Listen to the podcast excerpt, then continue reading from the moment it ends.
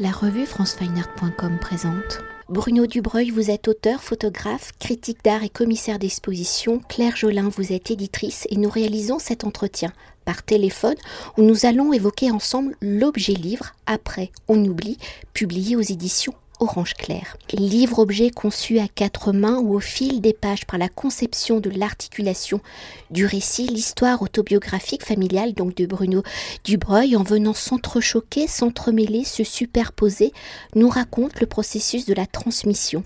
Cet entrechoquement, ces superpositions, ce sont celles de la mémoire, de l'histoire transmise qui au fil des années est racontée différemment. Sur fond de Seconde Guerre mondiale, l'histoire marquée par les personnes disparues, par les oublis, par les manques, par les doutes, les interrogations, par le désir de savoir, de se souvenir, ces différentes strates viennent modifier le récit initial, la légende familiale.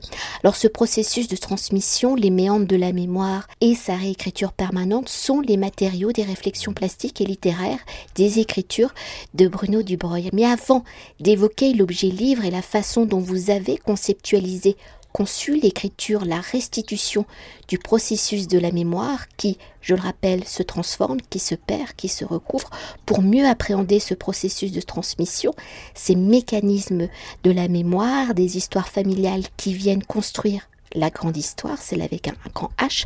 Quelle est l'histoire familiale à l'origine de ce livre, de vos recherches? Ça, c'est une question pour Bruno. Et comment les zones d'ombre, les non-dits, les silences sont-elles à l'origine de vos recherches? Sont-elles venues nourrir vos réflexions plastiques? Évidemment, je m'intéresse beaucoup à la mémoire, mais je dois dire que le, j'ai un rapport à l'histoire euh, familiale qui est assez lâche, c'est-à-dire, à mon avis, très, très courant. C'est-à-dire que je pense que, un peu comme tout le monde, j'entends toujours les mêmes histoires.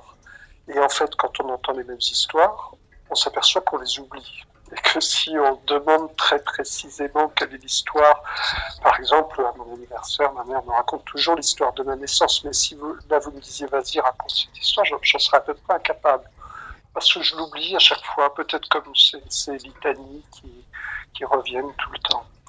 Alors, c'est vrai qu'il y a quelques histoires qui sont à la base de, ce livre, et la, plus importante, c'est peut-être celle que je raconte au début, parce qu'elle m'a toujours marqué euh, quand j'étais enfant, c'est qu'on raconte que la chevelure de mon arrière-grand-père a blanchi en une seule nuit, cette nuit où il a reçu les cendres de ses deux fils dans une petite boîte c'est le point de départ de, toute l'histoire. Et peut-être que cette histoire qui est si euh, fantastique pour un enfant, et, finalement dont on, dont on ne fait rien pendant des années, elle m'a beaucoup marqué. Et puis voilà, ce que je raconte, c'est qu'il y a un moment où je l'ai questionné.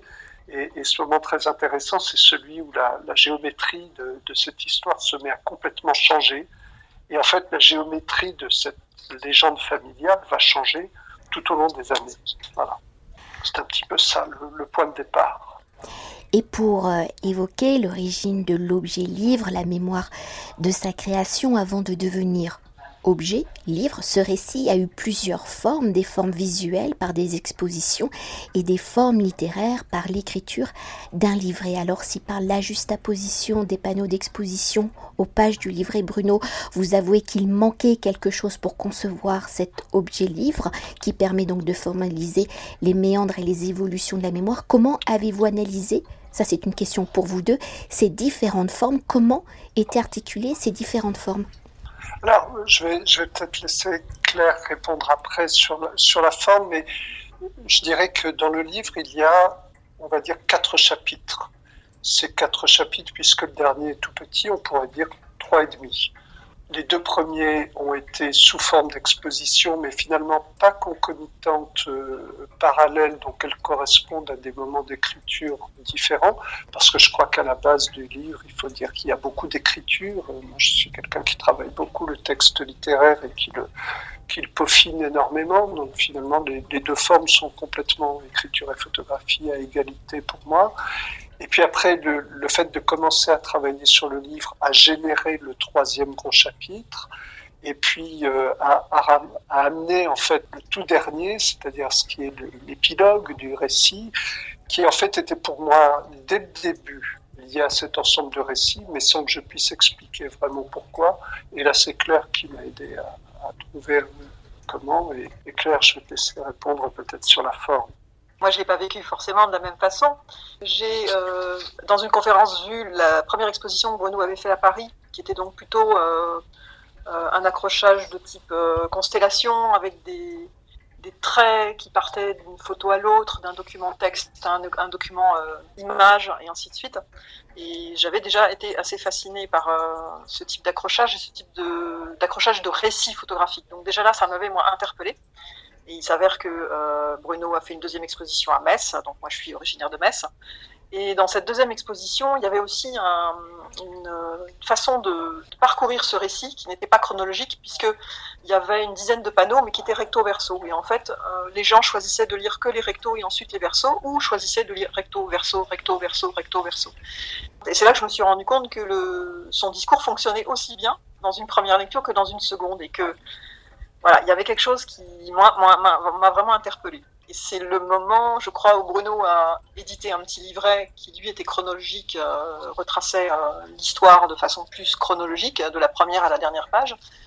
Et je crois que je lui ai fait la remarque, sans doute pas forcément très bien, euh, enfin pas forcément très gentiment formulée, où je lui dis c'est vraiment dommage que ce livret ne, ne, nous renvoie pas à ce qu'on a vécu dans ces deux expositions et que moi qui suis euh, fan de livres euh, et du livre-objet, entre autres, euh, ça me paraissait évident qu'on pouvait en faire autre chose. Et j'avais sur ma table d'atelier, puisque je, fabrique des livres un petit peu tout le temps, j'avais gardé son, son livret en me disant je vais en faire autre chose. Et donc voilà, voilà comment l'histoire a commencé. Ce qui est intéressant, c'est que finalement, cette exposition messine qui, qui imposait des panneaux comme ça et donc un type de lecture très compliqué, m'a obligé à rentrer dans un certain type d'écriture. Finalement, je ne saurais jamais si je l'aurais pas fait de façon chronologique, cette partie-là. Mais j'ai pas pu parce que la façon dont les panneaux étaient déjà préétablis obligeait de toute façon à créer un autre type de lecture et pour continuer d'évoquer la conception de l'objet livre, hein, de la matérialisation des méandres de la mémoire, de sa transmission qui au fil des années s'est transformée, perdue, recouverte. Quelles ont été vos réflexions justement pour formaliser ces différents processus de la mémoire et dans la conception de l'objet livre ou par définition le livre? Vous l'avez déjà légèrement évoqué, hein, une suite, un enchaînement de pages qui suivent la chronologie de l'histoire pour matérialiser ce processus chaotique de la mémoire. Comment avez-vous mis en forme le fil des pages. Quelle solution éditoriale avez-vous conçue? Comment cette conceptualisation permet-elle d'y voir, d'y lire les différentes évolutions de la mémoire, les différentes versions de l'histoire? Je crois qu'il faut un tout petit peu euh, parler de la méthode de travail, parce qu'en fait, on n'est pas arrivé avec une, une matière première qu'il a acquis, il a tout de suite fallu lui donner une forme. Notre façon de travailler, et, pour moi c'était très important de trouver euh, un éditeur, euh, en l'occurrence une éditrice, qui veuille travailler de cette façon-là, ça a été d'être complètement en immersion pendant plusieurs jours, et ce à plusieurs reprises, au moins trois ou quatre reprises quand on a commencé, je, me souviens que Claire m'a dit d'abord raconte-moi tout. Voilà, raconte-moi tout de ces récits. Et ça a duré au moins euh, un jour, une journée et demie seulement à parler, à prendre des notes, à évoquer des idées, sans du tout regarder les images. Je crois que c'est au bout d'un jour et demi, deux jours qu'on s'est dit, bon, allez, maintenant on regarde les images. Et une fois qu'on a un peu tout le récit, seulement là, on commence à parler de la forme. Et la forme a été euh, beaucoup de Claire va l'expliquer elle-même, elle matérialise énormément de travail. Donc, euh, on imprime les photos, on prend du papier, on les découpe, on commence à mettre ça sur une table. On a tous les deux des très très grandes tables de travail qui sont très pratiques pour ça. Et puis de faire des références constantes à des ouvrages, d'aller chercher des livres et de redire ah voilà comment ça a été fait, euh, quelle solution on peut trouver ou quel, euh, comment quelqu'un a répondu à tel type de travail. Parce qu'évidemment, le travail de base, c'était pas seulement les photographies, mais la narration. Claire, je te passe le Il y a eu une longue phase, en tout cas, comme tu dis, une première journée où on a beaucoup parlé du travail, parce que moi, j'en avais eu une vision qui était ma vision personnelle. Euh, et, Bruno, quand il a commencé à me raconter sa vision, on a passé beaucoup de temps, en fait, dans cette matière première à, faire la distinction entre ce qui était euh, de l'ordre de l'histoire personnelle ou de l'histoire, enfin, la, la narration, et de ce qu'on cherchait dans ce livre. Et en fait, je crois que ça nous a pris pratiquement deux, séances de travail, donc espacées de plusieurs semaines. Et c'est seulement au bout de la deuxième séance qu'on s'est vraiment rendu compte qu'il fallait non pas en faire un livre sur l'histoire d'une famille ou la grande histoire, mais en faire un livre d'expérience de la mémoire. Et donc la complexité, et ça devenait super intéressant pour moi, euh, qui aime bien créer les livres, donc c'était comment euh, transposer cette euh, expérience que nous vivons tous de la mémoire. Comme, vous disiez tout à l'heure, comment expérimenter dans un livre les articulations, les entrelacements? Et en fait, oui, on est allé chercher beaucoup de références. Moi, j'ai une grande bibliothèque, il y a des livres que j'aime, que, qui me suivent depuis que je suis toute petite. Et on a, on a testé plusieurs formes. Euh, une forme, je me souviens très bien qu'il y avait une forme qui me tentait beaucoup, qui c'était justement de se rapprocher euh, d'un roman. Euh, donc à la fois dans le, format, dans l'enchaînement des pages, dans la minimisation euh, des photos et mettre en avant le texte. Bref, on a cherché plein de formes différentes, mais qui à chaque fois pêchaient sur quelque chose. Et à un moment, euh, je suis allée chercher dans ma bibliothèque un très vieux livre hein, que j'ai depuis que je suis toute petite, qui est un livre avec des pages coupées et en fait, au moment où j'ai sorti le livre, je l'ai sorti parce que Bruno a dit un mot, et ce mot m'a déclenché la forme que ça allait prendre. C'était euh, les histoires sont tissées. Et pour moi, un tissage, c'est des trames verticales et horizontales. Et en fait, la trame horizontale, c'est la chronologie.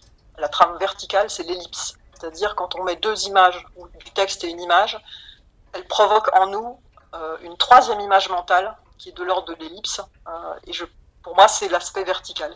Et donc, à partir du moment où on a trouvé cette, euh, cette forme livre, euh, on l'a on l'a trituré dans tous les sens et on s'est rendu compte semaine après semaine que c'était vraiment la forme idéale. Et donc on en est venu à faire un livre où il y a effectivement une chronologie, une histoire en haut de chaque page, une histoire en bas de chaque page, qu'on peut lire d'une seule traite tout le haut et ensuite tout le bas, ou en mélangeant. Mais de toute façon, quoi qu'il arrive, quand vous lisez l'histoire du haut, vous êtes pollué, vous êtes, euh, il y a l'histoire du bas qui se superpose visuellement à l'histoire du et tout se mélange et c'est là où on, voilà, la forme remplit le rôle qu'on cherchait depuis le départ. Et si jusqu'à présent, hein, nous avons plutôt évoqué la forme du récit, le processus de transmission hein, de la mémoire, à l'origine de cette mémoire, de l'histoire familiale, il y a plusieurs types de documents, de sources, des archives, des notes manuscrites, des photographies, celles d'hier et d'aujourd'hui. Alors dans le processus de transmission de la mémoire, comment avez-vous récolté ces différents types de documents? Peut-on parler d'une action familiale ou d'une action solitaire et totalement personnelle? Et au moment de les assembler pour en faire un récit cohérent reprenant les différentes strates temporelles de la mémoire. Comment les avez-vous articulées ensemble Comment l'histoire du passé, sa réécriture au présent dialecte-t-elle ensemble Enfin, sur ce dernier point, on revient peut-être à ce que Claire disait précédemment.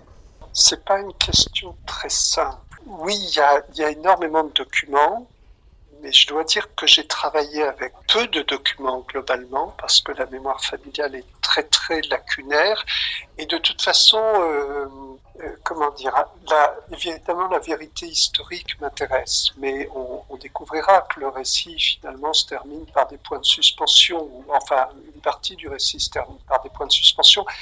Et c'est très bien comme ça, parce que dans le fond, c'est pas une enquête historique, policière, comme on, comme pu faire d'autres livres et que et que moi-même j'oublie l'histoire presque au fur et à mesure. Le, moment du, bouclage du livre a été un moment rigolo parce qu'on s'est aperçu que Claire connaissait presque mieux la, vérité familiale, arrivait mieux à la stabiliser que je n'arrive moi-même, ce qui, est certainement révélateur de mon rapport à cette histoire familiale et que, que je ne combats pas forcément.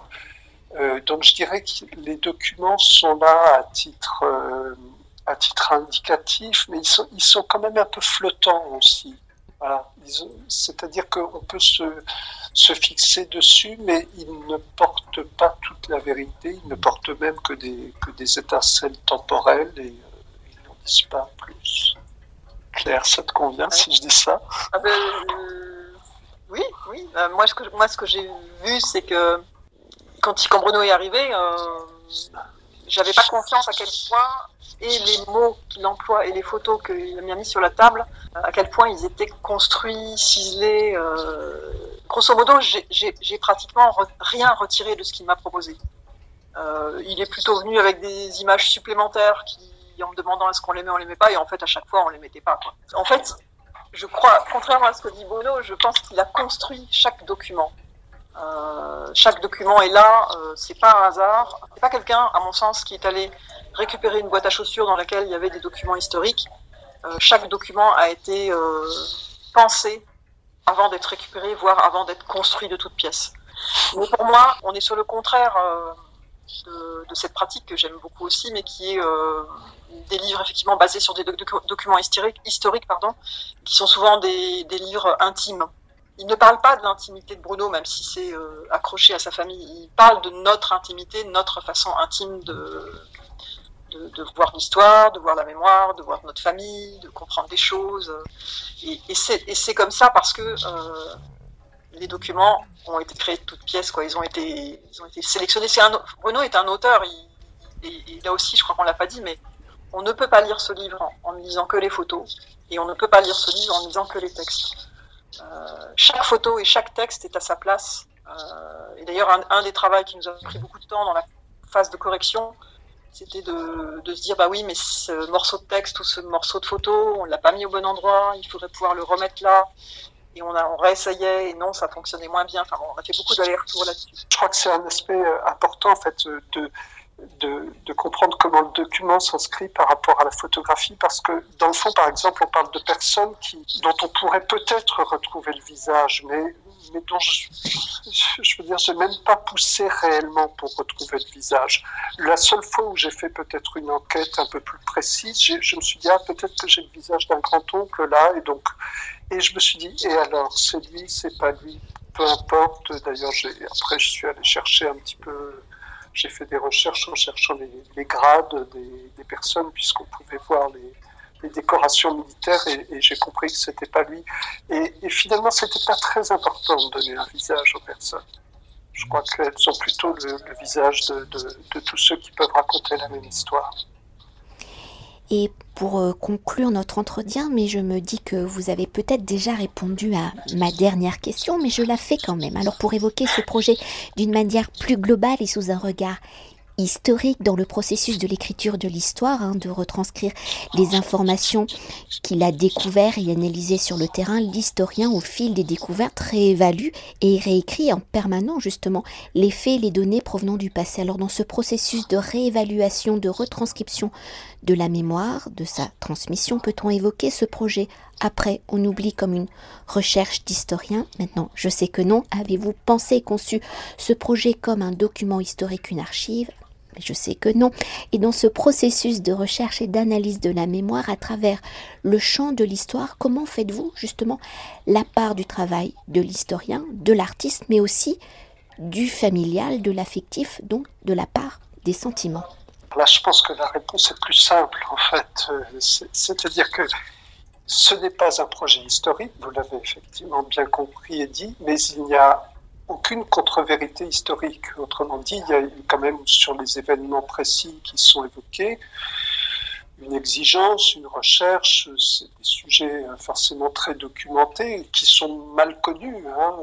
Ils sont connus de façon très, très générale, mais, mais pas dans les détails. Et là, dans les détails, en fait, le, le livre le, met, met lui-même en lumière le fait que une méconnaissance des détails crée un petit peu des, des inversions et des allers-retours euh, dans la mémoire familiale. Je je pense que le, le, livre est aussi un, parcours de vie personnelle, c'est-à-dire euh, on a toujours l'impression d'être que nos vies sont basées sur des espèces de de, bases d'histoires qui sont solides et en fait c'est pas le cas. Ces histoires se, se, retournent dans la vie, elles changent de dimension. Il y a quelque chose d'assez proche de, de ce qu'est le cristal tel que le décrit Proust, c'est-à-dire que notre vie change de change aussi d'orientation, de vision selon la façon dont on, dont on la regarde à travers le cristal. Je crois que c'est ça, Claire. Je vais te laisser réagir là-dessus. C'est une bonne conclusion. Je pense que c'est ce qui m'a attiré dans ce, dans ce projet au départ, c'est qu'effectivement, euh, ce n'est pas qu'un livre d'histoire, ça c'est clair, c'est un, un, livre qui tourne autour de faits historiques, mais on est, on est toute une génération là, en fait, à, à, à connaître bien mieux euh, les faits historiques que dans la réalité ce que ça veut dire pour nos parents, nos grands-parents. Et on se pose beaucoup de questions. Je vois bien autour de moi, il y a beaucoup de gens qui font des, recherches dans leur famille sur ces sujets-là, euh, alors qu'on n'est pas concerné. On est, né beaucoup d'années, voire très très longtemps après les derniers événements historiques. mais en fait, on voit bien que familialement, ça rejaillit par strate, par vague, euh, que ça impacte les nouvelles générations et que ces nouvelles générations, c'est-à-dire euh, nous qui vivons là maintenant euh, en 2020, on cherche à comprendre comment rejoint, comment se rejoint la grande histoire et la petite histoire et qu'est-ce la petite histoire familiale, c'est-à-dire pourquoi moi en ce moment je, je, suis dans tel état sentimental, d'où ça vient et les gens se rendent compte que souvent ça vient de choses qui sont mouvantes, comme le dit Bruno, c'est-à-dire c'est pas quelque chose de, très clair, c'est des choses qui se passent euh, de génération. Chaque génération, d'ailleurs, a, ses propres ses propres strates euh, qu'elle transmet à la suivante euh, et c'est ce qui nous constitue, c'est ce qu'on est à, l'heure actuelle et donc on cherche à travers ce genre de d'œuvres hein, à comprendre qui on est. Oui, je crois, je crois qu'il y a un mot qu'on n'a pas dit mais qui est quand même au cœur du récit, c'est cette notion de généalogie. C'est un livre qui, parle beaucoup de quelle est ma place là, à cet instant précis, par rapport à ce qui vient avant et par rapport à ce qui va venir après. Oui, parce que je ne sais pas si. C'est vrai qu'on n'en a pas parlé, mais il y a un lien. Euh, il y a un lien physique entre les deux frères, donc les deux grands-oncles de Bruno, mais également ses deux fils. Mm, mm. Euh, voilà, on, a, on, passe d'une génération à l'autre sur quoi? Sur 60 euh, ans. C'est c'est ce que nous vivons tous, quoi. C'est on vient, on, vient de, on vient de, gens qui étaient là avant nous et on, on, est en contact avec des gens qui seront là après nous. Merci beaucoup. Cet entretien a été réalisé par François